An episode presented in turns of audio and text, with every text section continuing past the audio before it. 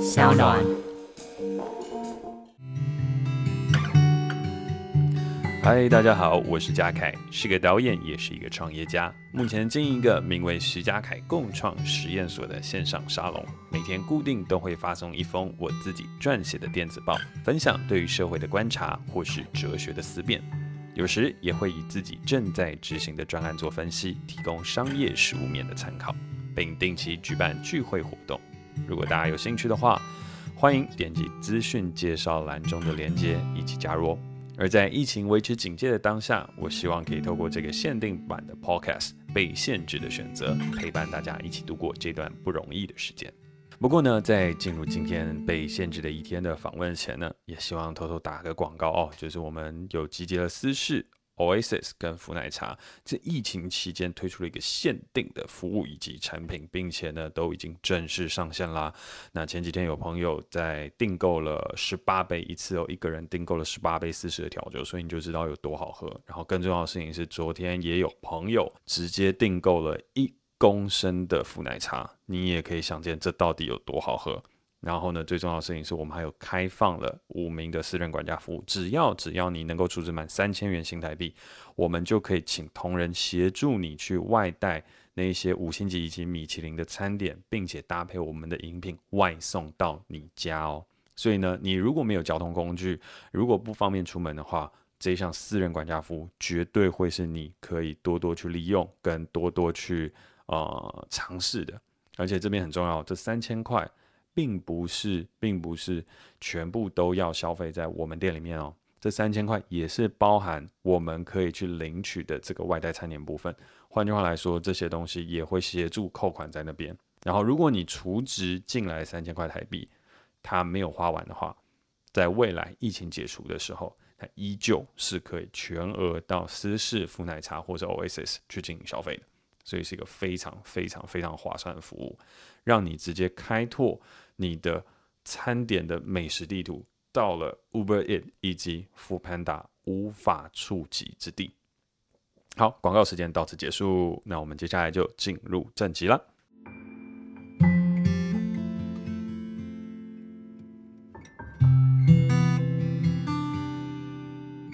好，那在原定要结束被限制的选择的这个特别 podcast 的今天呢，本来呢我是想着要借由一个听众朋友寄到我们信箱的一封信来做一个完美的收尾。那为什么之前没有念呢？最主要是因为我们呃发现这个信好像被归类到另外一个信件夹里面，所以一直一直都没有发现。但是但是但是呢，呃我们就已经找到了它，并且把它捞出来，是一个非常非常棒的故事。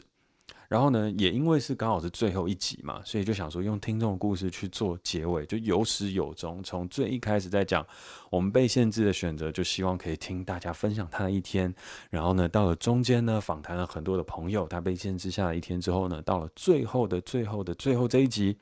我们呢就可以来用我们最一开始许下的诺言，就是听众来信的故事，来去结束这一集。可是，可是，可是。人算不如天算，天算不如疫情算，疫情算不如算了，不知道到底谁算了。但反正三级警戒呢，就是直接给他延长到了七月十二啦。七月十二，听到的时候我都瞬间心凉了一半。毕竟我还是有其他的身份，就是酒吧老板、餐酒馆的老板、奶茶店的老板。那除此之外呢，你知道知道。这个东西损伤的，就短期损伤的可能是产业，但长期损伤的是我拍片影视业。就是拍片的这一块当中，它其实就是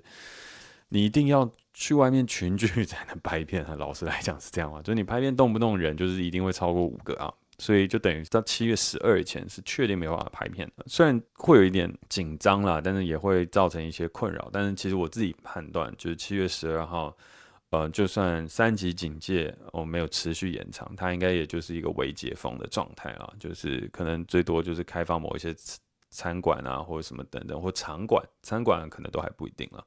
就是一个二点五级微解封，可能类似像这样，直到疫苗覆盖率可能至少三成吧，就是按照专家所说啦，但是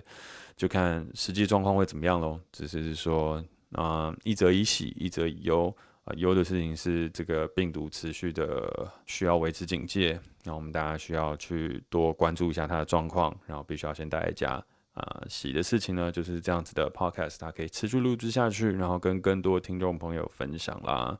那我就也会继续的把这个节目再录制下去。但是，呃，节目的内容和录制的形式可能稍有变化。这个部分的话，我们大概在节目的尾声的时候呢，再跟大家说明。那接下来的话呢，就是呢，要先来朗读一下啊，别人被限制下的一天啦。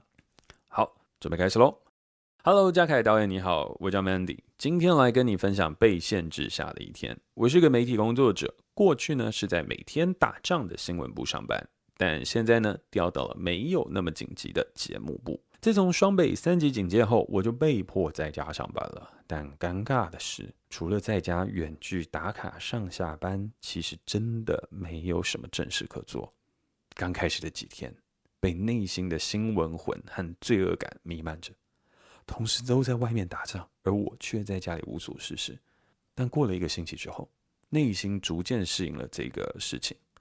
毕竟在这段时间里，每个人培养出的心理力量，才应该是最重要的资产。因为之前听你的节目提到了叔本华，我因此好奇的去图书馆借了《人生智慧箴言》。在被限制的生活 SP 六当中，也听到了你谈及叔本华以及人生的幸福的两个敌人。痛苦与无聊，我在书中读到此处也深有同感。只是听着你的节目中谈及好好审视自己，究竟呢是被周遭的限制感受到困顿，还是被周遭的限制感受到贫乏的时候，我仔细想了你说的两种情况，我发现我根本是二种合而为一。此刻因为疫情被无事可做的状态捆绑住，我害怕失去价值，害怕无所事事。这件事情让我困顿无力，无聊的时光也席卷着我，侵蚀着我的内在力量。除了冥想和看书，我不知道该怎么办。从五月十六开始居家工作以来，我仅有一天进到公司上班，其他的日子不是休年假，就是在家打卡上班。刚开始的时候会正常时间起床吃早餐，到了近几天已经变成睡到中午。下午会尝试看书、听 CD，就是这边的时候，我以为是听 CD，但其实不是，是听 CDC。好，呃，下午时会尝试看书和听 CDC 记者会，晚上呢会去找部电影或剧来看，必要时才出门买菜。大家说，因为疫情在家所赐，厨艺会进步。我每天在家煮两餐，早上吃两颗蛋和一杯咖啡，晚上煎鸡胸肉或五花肉，炒一个青菜。我的食量越来越小。因为大脑里的生存机制启动，用低能量生活就要低能量摄取。我会在家运动，做 HITT 和跳绳。过去热爱的路跑只能暂时放弃，因为戴着口罩跑步真的容易窒息。每天的心理状况起起伏伏，偶尔觉得状态很好，偶尔觉得快崩溃了。谢谢你的 Podcast 陪伴，用哲学的思考一起度过疫情的孤单时光。By the way，因为你之前不断提到一本书《孤独一个人的狂欢》。哦，三年前我在书店买过了这本书，但当时是为了一场交换礼物的聚会，主题为蓝色。我认为这本书很适合当个幽默梗，但收到礼物的那个人那一年遭遇到了公公自杀的噩耗，我赶紧收回来改送其他比较光明的书。因为《孤独》这本书原本买来就并非原意，后来就丢上独册生活卖掉了。直到最近，因为你的推荐以及网络上各种人的推荐，我才意识到我怎么会卖掉这样一本好书呢？于是最近又重新买了回来，偶尔在睡前心情不好的时候翻一翻，好像没有比较有帮助，但至少比较平静。原来我不孤单，大概是这样的功能吧。谢谢，感谢你的推荐，希望你多多推荐你所看的书，一起陪伴大家度过疫情的时刻。也希望你的公司别遭受太大的波及，安全度过。Mandy。好，我觉得这个被限制一天是我自己听了觉得很有感触的一天，就是听的时候中间会觉得有一些情绪的起伏，然后会跟着他笑，然后会跟着他思考，会跟着他的情绪的脉动再去走，我觉得非常非常有趣。那其实我最一开始看到他被迫在家上班，然后每天没有事可做的时候，我内心当中还暗自窃喜，就说哇塞，真的做过得蛮爽。但的确哦。真的在家上班无事可做，反而就会像他所说的，就是会有一种罪恶感，就是大家都在外面打仗，然后自己无所事事。但后面的时候，我觉得慢慢的就会让自己有一些嗯心理的力量，因为人一定会找到自己的出口。那很感谢我的 podcast 有陪伴到你一些，然后也觉得你很厉害，愿意去看我所推荐的书。因为我觉得，呃，我推荐的这些书，其实在阅读上面我都不觉得它是好阅读的，就连我自己都要隔了好几段时间去重复阅读它，才能够逐渐开始去找到它内容当中的一些美好。那我自己的话有一个小小的建议了，就是呃，因为你这边有说，就是你好像感觉无聊跟。呃，这个这个所谓的痛苦，它是二合为一，在你现在生活上。那我自己提供我的建议是，是有一个事情是，如果你是被罪恶感这件事情所侵袭的话，那首先有一个很重要的东西，就是你绝对不能睡到中午。为什么呢？因为你睡到中午，你的罪恶感会更强。人其实很有趣，就是如果我们选择了早起，然后呢，选择勉强自己，或者是习惯了自己在早上的时候醒来，然后开始在这段时间，无论你是读书也好，或者做什么样的事情也好，它有了一个充实感了之后，对于你后面的人生跟状态，它就会有更大的帮助。所以我觉得早起是一个很重要的事情。先把生活的作息因应没有工作实质的目的这件事情，把它作为调整人体的自然状态的一个重要时间。所以你正在为自己的身体而工作，你正在把自己的身体做了一个更健康的调整。十一点睡，或者是十点之后就开始不看电子产品，然后到了十二点睡，然后早上大概七点前一定要起来。起来了之后去做运动，然后吃健康营养的早餐，或是你有在减肥的话，可能一六八，看你早餐要省过，我觉得也不是不行。然后后面的时候去做了一个简单的运动，然后呢，清醒的时候呢，去阅读一些新的资讯。那可以说是一个书籍、报章、杂志，或是你今天要去做冥想都可以。那到了后面的时间点的时候，你可以开始尝试去做一些不同的付出，对于时代的分享。举例来讲，你是新闻工作者的话。你可以尝试的事情是把你所得到的这个疫情资讯写下来，然后发布在自己 Instagram 或是 Facebook 上面，或是提供给公司。就是虽然我在这段时间节目上面和这些等等没有有所建树，可是我依旧有在发挥我的记者魂跟我的新闻魂，正在去做某一些的整理，然后去爬书别人的资料，尝试去提供社会大众一个所需要的一个正确的新闻，或是去发掘一些暖心的故事来提供大家。你会发现，你所能够引起的正能量，对于公司乃至于对于整个社会，都是有非常大的助益。那到了下午的时间点，你可能写完了这些文章，做完了这些事情，对世界有所贡献的时候，给自己一个好好休息的时间，再次的阅读，然后听听 Podcast，吸收新知，让自己的文笔，让自己的见识更加的渊博，更加的宽广，来去储备你明天可能要写的事情。到了晚上，你当然可以选择看电影，你也可以选择看剧。那我自己现在选择事情是尽可能一个礼拜只看一个电影。那如果你要放松看剧的话，就选一部 sitcom，就是定时放松个半小时或一个小时，类似像这样子。那我觉得这是一个好的方法，也可以提供你做一个参考。那到了周末的时候，也还是要让自己休息，就是这个写东西的状态，它也许就是在平日的时候维持这样的话，然后周末的时候就可以休息。然后跟家人打打电话，然后或者是跟朋友视讯聊聊天，我觉得这都非常非常好。那希望呢，你会喜欢我所推荐的书《孤独是一个人的狂欢》，或是呃人生智慧箴言。可能我最近要推荐的话，就是我之前有推荐过的一个新世界，那也是我之前在讲灵性探索和今天所要收尾的一个主题。那如果说这本也已经看过的话，其实我推荐另外一本书叫《乞丐国王的时光指环》。它是一本蛮好阅读的小说类型的自传的寓言故事分享，那我觉得也还不错。那读完了之后，如果想要顺着这样子的书单下去，然后更讲究心灵的探索的话，可以去读一本书叫《心灵的能量》，它是用非常非常科学的角度来去思考这个人生当中的心灵的探索和心灵的层级，然后也是我记得之前在。跟 Katie 聊天的时候，他有提过那个羞耻感的那一集当中所引用的理论的来源，然后非常有趣。他引用的理论来源，我已经把他书看完了。然后非常有趣的事情是，他居然在我家，我爸之前居然买了这本书，摆在那边放着没有看，那我就把它拿起来看了。那最后，如果你想要看一些小说很轻松一点的话，我推荐你我一个小时候非常喜欢的一本书，然后最近回来重看了之后，我自己也非常喜欢。它是叫做《意外的幸运签》。然后它是一本日本的文学著作，然后非常非常好看。它主要是在说一个作恶多端、不得投胎的灵魂，因为天使抽签活动，成为自杀少年活下去的替身。一个临时寄宿的灵魂，反而让这个畏缩成性的少年重现了光彩。哦，他听起来是很正向，但是他书里面其实我觉得给儿童看的话有点不适合，所以我觉得青少年看差不多。而我觉得长大后看给我们的反思是更大的，所以这个的话呢，就是推荐的几本书。好，那接下来的话呢，就要来回到我们的哲思观点了。然后今天的哲思观点呢，就要为之前整个心灵成长的过程当中做一个收尾。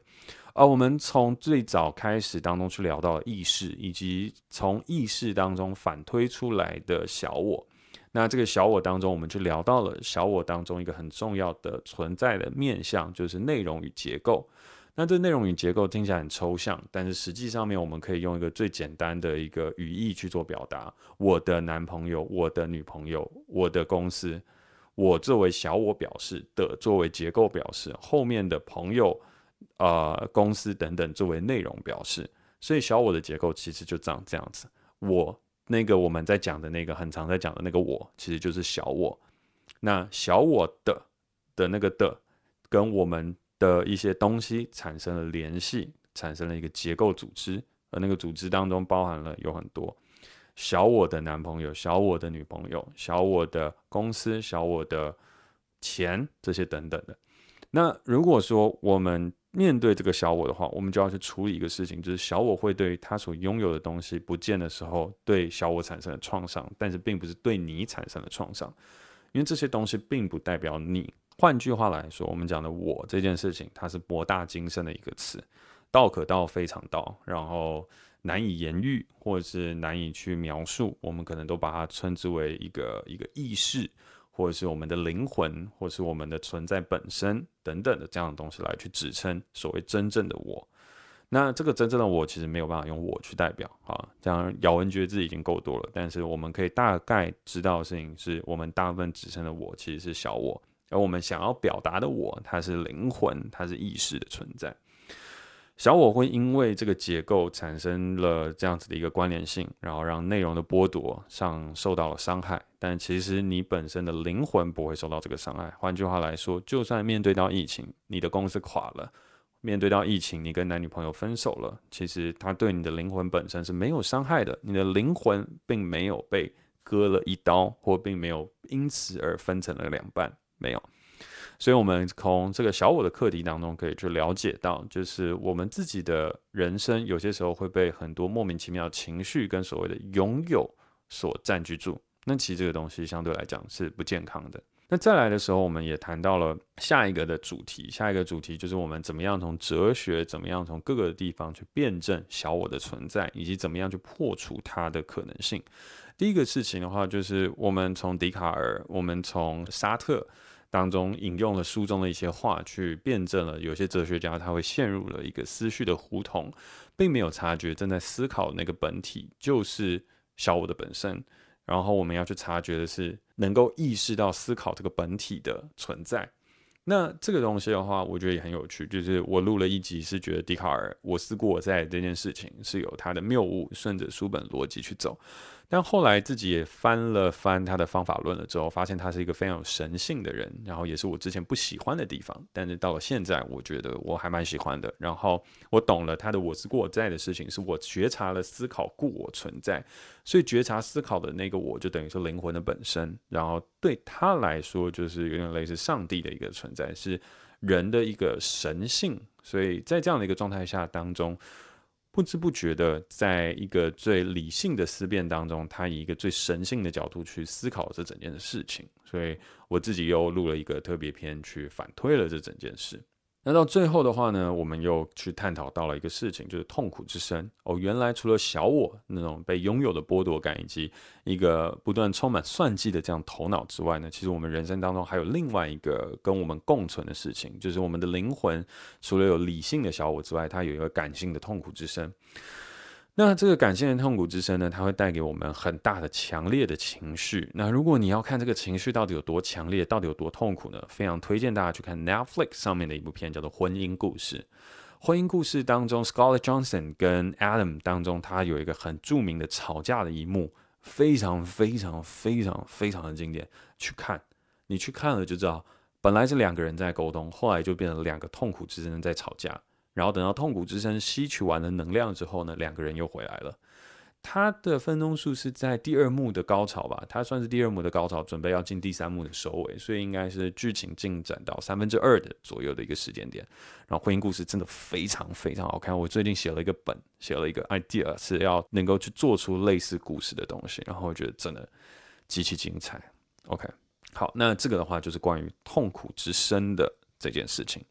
那最后今天要来跟大家分享的呢，也就是这整个旅程心灵灵性探索旅程的终点了。那不好意思，我并没有教大家如何冥想，如何去链接自己的指导灵，或是如何去去去去做一些更灵性的事情，因为我的境界还没有到那边。我有尝试，我自己真的有尝试，我是一个非常好奇的好奇宝宝，所以我有去尝试说要透过某些书籍去跟指导灵沟通，或是呢去。嗯，透过自己的意识，然后去达到神游的境界，但是我还没办法，所以就没有办法跟大家分享这个。可是呢，我有一个东西是可以跟大家分享，就是用灵性的观点回到我们的生活当中，它是有一些态度可以去做的。然后也是今天最后哲思观点想要跟大家分享的一件事情。好，那这件事情和这个态度是什么呢？这个态度呢，总共有三个阶段，它叫做接受、享受与热忱。那对我来讲的话呢，它其实就是被动、主动和行动。那其实这个被动当中，它就已经有一个很强大的内在力量呈现了，就是所谓的接受这件事情。接受的话，就是我们被动的去接受了人生当中给我们的磨难，就是我们就站在那边，但是就是有人要赏我一巴掌，这该怎么办？就一巴掌打下去了之后，我就很恨，我想要再挥拳去打他。可在挥拳去打他之前，我究竟是接受这一巴掌，还是没有接受呢？因为有很多人在挥拳的时候是我不接受你要打我的这巴掌，我怎么会让你打到？或者你凭什么打我？然后我就很愤怒的透过了一个反应挥出了那一拳，所以那一拳代表拒绝的力量。OK，所以别人当你挥了一巴掌之后，以佛来讲或者以神来讲，他就会把另外一面的脸颊转过去，然后就来吧，也打我这个巴掌吧，我全然接受你打我巴掌这件事情。好，但我们并没有要这样。只是要说，当别人赏你一个巴掌的时候，我们先接受了他打我巴掌已成事实。所以呢，当我接受这件事情之后，我有没有必要对他挥出那一拳？因为挥出那一拳并没有办法否认了他已经打我这一巴掌的这个事情，对吧？我们常常挥出那一拳是想要去表达一个愤怒和表达一个东西，是你凭什么打我这一巴掌？或者我们把这一拳打出去了之后，好像就可以跟那一巴掌做一个抵消。就你打我一拳，我也打你一拳，以牙还牙，以眼还眼，然后就抵消。没有，你要先接受，在这个当下当中，你就是一个被打、挨打的人，然后你被打了这个事情。然后你被打的时候呢，你也不要太、太、太往心里去，因为就是你的肉身被打了，然后就是你所遭遇到的这个困顿跟困厄，你要先完全的接受这个状态，不要去否认它，不要去拒绝它，不要借由一个过激的反应，尝试去 deny 了这整件事情的发生。这个事情是。没有必要的。然后，这是心灵状态的第一个阶段，就是接受。我们要先学会接受哦。当三级警戒来的时候，我就是不能出门，不要一直想要那个手刀就是握起，然后开始想要一直往门口这样往前冲，就说我要突破它，我要冲过去，我不接受。出去外面的时候，我不戴口罩，我不要，我要以反抗作为一个什么？没有，没必要。接受它，接受你现在的环境就长这样，接受这个宛如一巴掌的。状态突然 suddenly 打到你脸上的时候，你感觉它的疼痛哦，你感觉这些所有东西带给你的不便，你先接受你的环境，接受好了之后呢，下一步的事情就是什么？下一步的状态就叫做享受。那首先呢，我要先说，能够做到接受已经很难了，因为大部分人现在都还没有接受，没有接受就会有很多的愤怒跟愤恨，你会恨 CDC 啊，你会恨没有疫苗，你会恨很多很多的事情。然后你看什么事情都不顺眼，那就是你还没有接受这个现况了。那我们要先学会接受，接受了之后，你会觉得啊，真的，我们陈时中部长也是很辛苦的。然后我们大家其实都很努力，甚至就连你眼中最讨厌的柯文哲，他其实也真的不是有意要让台北市变成这样，或者是他的一个防疫措施或什么等等哦，那些你很多看不顺眼的事情，你也会找到一个角度去说啊，原来他可能是这样。啊，我们不要再骂彼此这么多，我们真的就是。同道一命，一起努力啊！只是每一个人做事的方法不同，效率有所不同。可是沟通嘛，难免就是要有成本啊，如果沟通不要有成本，然后如果没有沟通会带来的问题，那世界早就天天下太平了，疫苗我们早就全部都买到了，怎么会有这么多的事情，对吧？所以当我们接受了之后，就会有更多的可能性，跟会有更多的心境去看待很多的事情。再来是你们的享受，当空间变得这么狭窄，当我们的人生，我的人生注定要开始赔钱的时候。我要怎么做到享受呢？这个听起来很很奇怪啊！这是一个阿 Q 心态吧？这是一个鸵鸟式的心态吧？你就把头埋下去，然后当做没看到。没有，阿 Q 跟鸵鸟心态就是他没有做到接受，直接变享受，那那个就会变成傻瓜，就会变成有点阿达玛孔古力的人了。所谓的享受的事情是，我知道了我的困境就长这样，我已经在十八层地狱中，我正在被火烧着，可是我无能为力去改变呢、啊，所以我只能改变我的心境去享受它。可是我没有否认我正在被火烧这一层事情，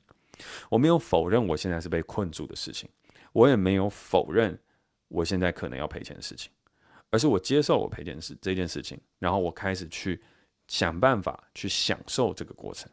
但是为什么我后来就会衍生出哦，这个接受其实是被动，享受其实是主动，就是因为我觉得享受真的有点太困难了。我觉得我们应该可以去主动解决这个问题，不是反应哦，而是被动接受之后。我们主动的来去在这样的生活当中提出自己的观点。换句话来讲，我在这个时间我就开启我的 podcast，开启了每天更新的这样子一个被限制下的选择，开启了很多的分享，很多的讨论，开启了一个心灵当中的探索，去尝试建构一个更强大的心灵状态，借由这样的一个时间去调整我整个人的呃体力体能，把我本来可能。酒还喝的比较多的一个状态，现在调整到了每天几乎不太喝酒，甚至只有喝不到大概三十 CC 的酒吧，就是工作完犒赏自己喝一点点，最多是这样子。在这样的一个状况下，我的身体、我的健康比以前好上非常非常多。真不像是说戒酒或者什么等等，我觉得并不是。它比较像的事情就是我想要去调整我整体的状态，然后早上七点起床，神清气爽，甩手。然后呢，写了文章，做了一连串的事情，去改变我的身体完整的结构，去应付和去准备我接下来要去迈开的下一个十年计划。我要去挑战的一个更高的殿堂，然后不能再用我以前苦干蛮干，然后把可能有些时候会借着喝酒的名义，然后来去当做是一个 fuel 一个燃料当中去补充心灵要去爆发的那种短跑式的的的的的状态。我要把这个东西改成一个长跑式的的的身体机能，所以我正在主动的借由这样的一个状态，回到新竹老家的时候，呃，一个相对来讲生活空间比起台北只有一个四四平大的套房的那样的一个状态，它好上许多的时候呢，我们怎么样可以来借由这样的一个时间点去做出一些主动的改变，然后是这个被动限制下的新的可能，所以这就是第二个阶段，主动，也就是所谓的享受。那这个阶段当中，我觉得有一个很重要的事情是，你真的要完全的接受你的状态就是这样，然后你没有想要改变你外在的环境，你只有主动想要改变你内在当中所燃起的这个这个状态，然后去继而去在这个有限之下去做出无限的改变，而心灵的改变跟心灵和自身身体的建构，它能够改变的东西是超级无敌大的。我们自己人体就像是一个宇宙的本身。如果对这个东西有兴趣的话，可以到 Netflix 去看一个叫《人体的奥秘》吧，还是什么等等。你会发现人体的构造本身就是一个小型的宇宙，然后非常非常的神奇。所以，如果外在的宇宙我们无法改变，那的确也是我们真的无法改变的事情。那我们何不去改变我们内在的宇宙呢？所以，我觉得这个就是主动的部分。好，最后的话是热忱，也就是我所谓的行动。这个阶段当中，其实跟外在的状态已经完全脱离了。完全脱离的事情，并不是说我们就成佛或者什么等等，不是，而是你找到了一个你对生命的热忱。对生命的热忱是什么？它一定是一个 sparkling 嘛？就像我们灵魂急转弯当中看到，哦，你要会音乐，你要会跳舞，你要会什么？没有，而是你对生命本质的喜爱，你对有限度当中这个基于你一定会痛苦的一个人生当中，就找到了一个新的希望。那这个希望跟这个存在的话，对我来讲就是故事的力量。我喜欢说故事，我喜欢透过故事来去讲述那些数据无法说服别人的事情，因为我觉得故事它可以感动人心，是唯一能够穿透同温层真正的事情。我不认同每一个政治人物的作为，我不认同每一个的事情。可是呢，当我知道他的故事的时候，我会找到一个角度切入，然后去理解跟接受。我们在立场上面依旧相对，可是正因为我知道你的故事。我知道你是一个什么样的人，我知道你背后在为什么样的理念而奋斗，所以我知道我们同样都是人。这个就是故事的力量。然后我期待我可以做出更多更好的故事。然后更重要的事情是，如果我想要做出更多更好的故事的话，那我在这一生当中，我想要努力去完成，把我的 passion 摆在的事情上面，就是我想要去建造一个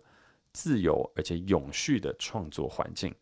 让我以及很多想要说故事的人都能够自由自在、长长久久的说出很多很好的故事，然后感动很多的人，让很多的不理解和同温层有互相沟通的桥梁。这个就是我的热忱。所以呢，我会为了这个热忱去展现出我很多的行动。所以我的人生的过程当中，除了在休息、耍废，还有在疗愈的时候，我大部分都是依循的这样的一个热忱在行动着。所以，当我有这样的一个行动的时候呢，我觉得这心灵状态它也就会变得更加的强大。虽然我可能会面临到我没有钱，我被大家误解，我被很多人讨厌这样的一连串的事情，可是我依旧可以保有我的行动。这是一个很真实的事情啊，因为在最早以前的时候，每一次在对外分享啦，就是常常都会有很多的人提出了很多的质疑。诶，嘉海，你有没有赚大钱？你有没有怎么样？那你为什么？在这边分享的，我就说赚大钱真的有那么重要吗？就是获利真的是一个唯一的衡量人的价值吗？会有很多的质疑，然后甚至大家看到可能早期的一些成功，或者我做到了现在，很多人都以为我生长在一个很富裕的家庭，或者我是哪一个富豪的什么私生子啊，或什么等等的，所以还有很多人在那个 Google，如果你现在打嘉凯徐嘉凯的话，后面就会第一个那个关联性搜寻都会跳出来一个爸爸。我那时候看到的时候，有人跟我分享的时候，我看到的时候，我真的一方面是觉得好笑，但一方面又是觉得这世界怎么这么畸形？就只要你你觉得是一个成功的人，然后你没看过，然后我就觉得他背后有一个很有钱的富二代的老爸吗？而且外界还真的有像什么这样的一个传言，说我是什么大集团老板的儿子啊，或什么等等，没有，我家就是公务员家庭，然后我们很努力的生活。好，但诶，怎么会突然之间扯到这些？我想一下。呃啊啊，对，就是当你在行动的时候，你会遇到很多很多的困难。但如果你正是在行动的时候，这些困难它都不会去浇熄你的热忱，因为那是你生命的目标跟方向。可是它并不是说我要变成一个很伟大的音乐家，或是我要成为一个很伟大的创造者，或是共创者，然后去完成什么样的事情，那是一个终极的想法。其实并不是这样，它其实更像《灵魂急转弯》里面所看到跟所想到的事情，就是。呃，我对于我的生命，我是认真在享受的，然后我找到一个享受的方法，所以当我在执行这些的时候，我会更 appreciate 中间发生的这些小事，因为我知道我正在生活着。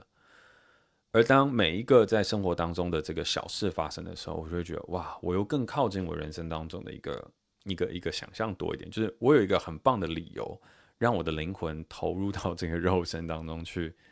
体验这一个这一生的生活吧，就是它不是漫无目标的。我有一些使命，我想要去完成。但那个使命的完成性呢，它是一个很棒的事情。可是它最棒的事情就是，它也并不会妨碍我享受这个生活。我并不会因为这个使命就牺牲我全部的生活。反正我会因为这个使命，所以我会更好好享受这个阳光，更好好感受我在这个世界当中所能够达成的每一件事情。所以呢，这个就是在灵性的这样子结合哲学、结合理性的批判，还有甚至一点点科学的角度当中，我自己归纳出来想要跟大家分享的东西：接受、享受、热忱、被动、主动、化为行动。那这一段灵性的探索就到了这边了。好，那最后的话呢，呃，通常在这个被限制的选择，呃，这个限定的 podcast 当中呢，我们就会在这个时间点要开始分享我的一天啦，呃，但是今天有点不太一样，因为我的前几天，我的这几天都在想着，哎，如果这个节目做到七月十二的话，那甚至又有可能三级警戒还没有解除，然后是未解封的状态。那我应该也还是要继续录这样的节目，因为我觉得这是我许下了一个诺言，我不想要中断这个诺言。它可以有一些变化，但我不想要中断它。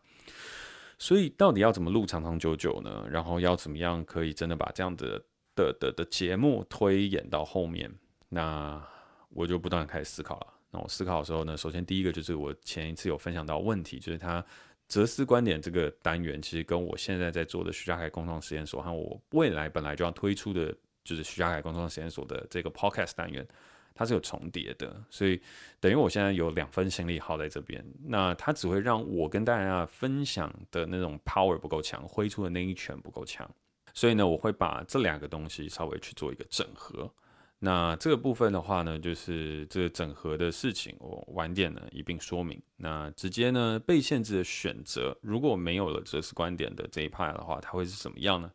呃，我的想象的话呢，它其实会变成是一个以访谈别人被限制下一天为主的一个访谈性的节目，让大家的呃生活会有更多的陪伴，然后也可以真的听到呃其他人在疫情当中的不同的选择。那也可以透过这样的一个访谈当中开拓不同的视野。那同时我自己的话，也可以趁这个节目在制作的过程当中，跟很多的老朋友 catch up，然后也可以认识了不同的一些新朋友。我自己会在设想，在这样子的状态下。它应该会开拓出另外一种更轻松、更有陪伴性的感觉，而不是最后都听我在思考跟思辨。因为每天这样思辨其实很累，就是听起来的话，我也我也很佩服所有听众，就每天都要在听一个人唠叨思辨这些东西，我觉得非常非常的累的。其实最好的思辨跟好的状态，它都是我提出了一个观点之后，大家有时间可以吸收跟消化。大概一个礼拜的时间，就跟一部好的电影你需要时间消化一样，而不是囫囵吞枣。我们大家就一直讲，然后一直听，我觉得这样反而不好。所以，呃，我觉得最好的状态就是，如果是以陪伴性质，每天都可以听的话，那它就是一个更多闲聊，然后更多去以实际的声音的表情和实际的生活去感受到，在疫情之下我们还有什么样的选择。那我接下来的话就会邀请很多不同的朋友。来上到这个节目当中，一起聊聊被限制下的生活，然后也希望呢，带给我、带给所有听众朋友、带给大家更多在疫情生活下的想象，然后也感受到哦，原来世界上不分男女老少，不分你是明星艺人还是普通人，不分你是有钱人还是贫穷的人，我们所有人都在这样的一个限制下，平等的过着生活。那我就希望。在这样的一个状态下，可以提供一个一个一个这样类型的访谈节目跟聊天节目，去陪伴大家，直到疫情的结束。那它的更新时间的话呢，我觉得把它放在每周三跟每周五进行更新。那最后深受大家喜爱，但也曾遭受 听众朋友 Apple Podcast 二星留言复评。说非常有精英臭的 这个哲思观点部分，就是那个那个那个复评完整的，大家可以去 Apple Podcast 上面看了。就是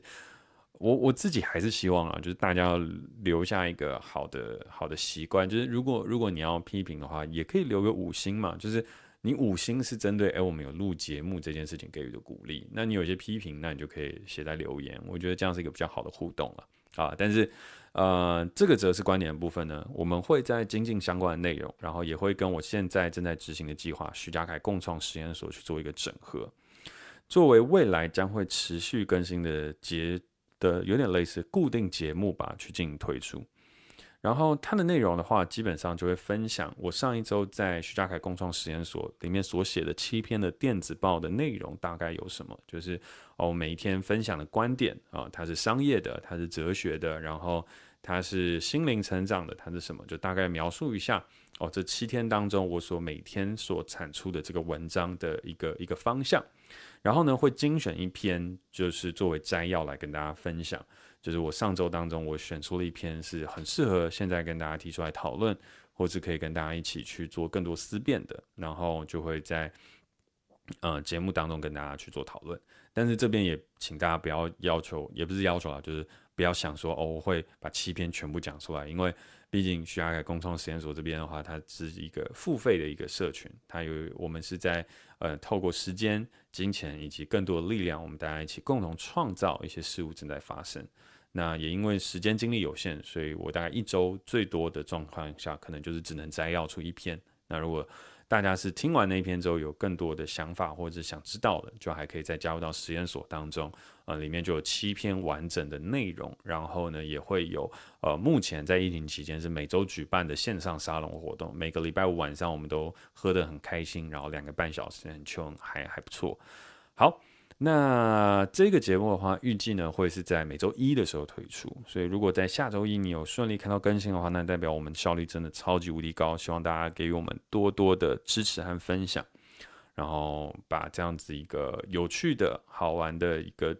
算知识吗？我觉得哲学呃知识、哲学教育，whatever，就是到时候听了大家知道的那种节目啊、呃，让更多人可以知道。那如果下周一的时候还没有抓出一个很好的模式跟状态的话，就麻烦大家稍待一下。但是我敢保证，最晚下下周一一定会更新。好，那这个就是未来被限制的选择和我们这整档 podcast 当中的一个整体脉络啦。啊、被限制的选择依旧会持续，只是呢，我们会用更陪伴的方式、更 chill 的方式来跟大家一起继续下去。而比较 hardcore 的哲思观点呢，则会在跟徐家凯共创实验所去进行一个整并。哦，每天大家可以听到我一个从七天浓缩起来的一个想法，然后让它可以跟我现在的行动更合而为一，而不会岔开成两边。那如果说你真的很想要深度去了解我的想法，跟想要跟我一起去共同创造一些事情，或者想要支持我，或者是支持我的梦想的话，真的在这边呃诚挚的邀请您加入徐家凯共创实验所。那未来我们的 Podcast 呢，就会礼拜一。更新徐家凯共创实验所这个哲思观点的部分。礼拜二呢，则是会有故事类型的绿洲信箱。礼拜三的话呢，则是有陪伴性质的被限制的选择。礼拜四的话，则是万众瞩目、众所期待 Cady 大师兄回归的那些我所遇见的选择。那为什么我会把 Cady 称之为大师兄呢？那这个部分的话，就是自己在正集里面去找这个梗了。然后到最后礼拜五的时候呢，又来了一个呃陪伴性质的被限之下的选择，然后让大家一起度过一个美好的周末，然后再回到礼拜一，受到哲思观点，就是徐嘉凯共创实验所的这个这个这个实验想法的的激荡，再开始一整周的行程。好，那。分享完了之后，最后呢，不免俗的，还是要跟大家说，感谢大家收听今天的 Podcast，我是徐嘉凯。而若你有想收到我每天所撰写的电子报或参与我的行动，欢迎点击资讯介绍栏中的链接，加入徐嘉凯共创实验所哦。我们下周一，希望希望下周一见。那如果下周一见不到的话，至少我们礼拜二绿洲信箱再见喽。大家拜拜。